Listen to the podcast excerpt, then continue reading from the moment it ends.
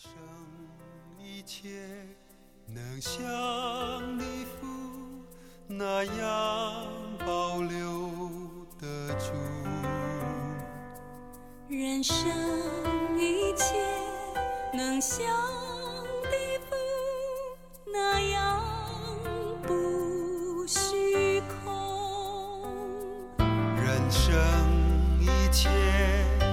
亲爱的弟兄姐妹，大家早安！好朋友们，大家好。呃，我们又一天一张真理亮光，我们又进行到了一卷新的书，叫做《传道书》。呃，我不知道你喜不喜欢传道书，我觉得我非常喜欢，因为所罗门王哇，他是很厉害，然后又非常的富有，非常的有智慧的一个王。但是他来论述人生，我就特别特别的喜欢听。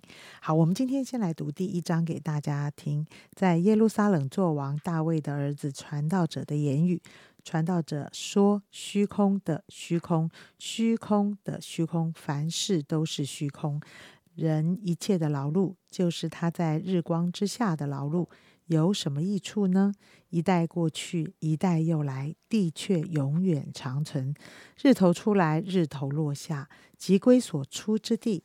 风往南刮，又往北转，不住的旋转，而且返回转行原道。江河都往海里流，海却不满。江河从何处流，人归回何处？万事令人生厌，人不能说尽。眼看看不饱，耳听听不足。已有的事，后必再有；已行的事，后必再行。日光之下，并无新事。岂有一件事人能指着说这是新的？哪知在我们以前的世代早已有了，已过的世代无人纪念，将来的世代后来的人也不纪念。我传道者在耶路撒冷做过以色列的王，我专心用智慧寻求，查究天下所做的一切事，乃至神教世人所精炼的是极其啊极重的劳苦。我见日光之下所做的一切事都是虚空，都是捕风。弯曲的不能变直，缺少的不能逐数。我心里议论说：“我得了大智慧，胜过我以前在耶路撒冷的众人。而且我心中多经历智慧和知识的事，我又专心查明智慧、狂妄和愚昧，乃知道这也是捕风。因为多有智慧，就多有愁烦；加增知识的，就加增忧伤。”今天分享的是黄斌长老。各位 弟兄姐妹平安，一早读了传道书，不晓得不要让你感觉虚空的虚空啊，一早就是虚空 啊。昨天晚上吃把费吃的很饱，早上起床怎么肚子又饿了？真是虚空的虚空。我想真的啊，当我们在思想，哎，所罗门王他为什么会是虚空？他明明做王，而且他还跟神求智慧。啊，如果你去读啊这个列王，就会记得啊，神在梦中跟他讲说：“你要什么？你只要跟我求什么，我就给你。”结果所罗门就跟神要了智慧，让他可以来治理百姓。神说：“嗯，你求的很好，你没有求寿，没有求富贵，你单求智慧。那一个有居然有智慧的人，为什么到最终啊，好像感觉要离开世界之先，他的？”对他一生的结论是虚空的虚空，凡事都是虚空。所以啊，这个诗歌智慧书啊，你就可以了解，它是一种啊，从人人本的一种思想来看人生。所以啊，虚空，我想这个字在传道书里面。啊，出现的次数是非常多的啊，总共出现了大概三十八次。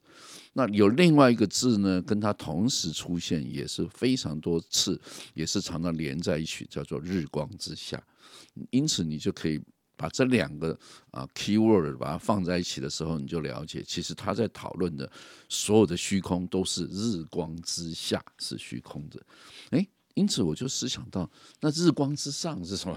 什么叫日光之下？哎，好，这个问题先放在大家的心里。再来呢，我们读传道书的时候，也会有另外一个角度。有人讲说，传道书里面没有任何一节经文新约曾经引用啊，因此有人就对传道书的那个价值啊有所疑惑，就是如果是神的启示，为什么在新约提都没没提过？那事实上，当我自己在思考的时候啊，我不这么觉得。我觉得传道书里面所谈的，跟耶稣所谈的其实是相同的啊。但是耶稣谈的是天国，怎么样？耶稣用天国的比喻。耶稣对地上的其实所讲的，不就是传道书所讲的吗？耶稣说：“人若赚得全世界，赔上自己的生命，人能拿什么换生命？”其实不就是传道书的终极的一个想法？就是你你在地上追求的这一切荣华富贵等等，最终得到的是什么？他说：“这一代过去了，没有人纪念。”这就耶稣所说的赔上自己的生命。你到一种地方去，最有感触就是。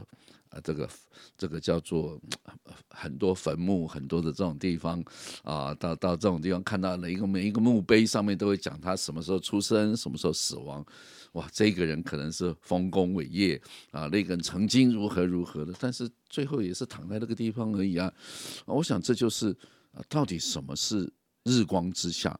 确实，日光之下，这一切都是虚空。所谓的虚空的意思就是。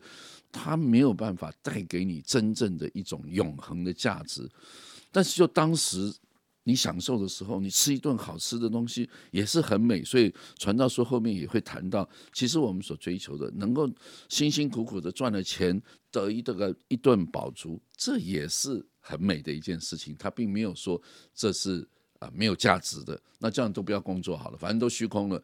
所以，他跟佛家佛教所讨论到的那种万物皆空，谈到的那种空，其实是不同的角度。因为佛教他没有办法提出一个对这一切都是空，从某个层面来讲相同，但他没有办法带出一个真正的意义。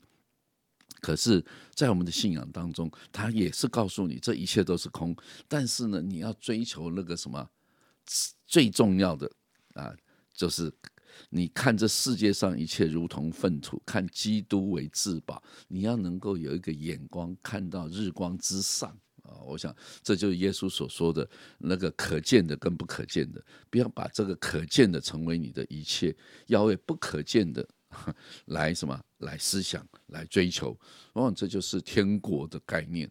因此，我想对我们每个基督徒而言，我们每天都是跟世人一样，就像一代过去，一代又来。啊，我想我们都是你生在这个世界上，你成为世界上的一份子，你有你的责任，你有你的职责，你要好好的过你的每一天。但是不是把这个世界日光之下，就是你这一辈子当成永恒？它不是永恒，它只不过是一个过客。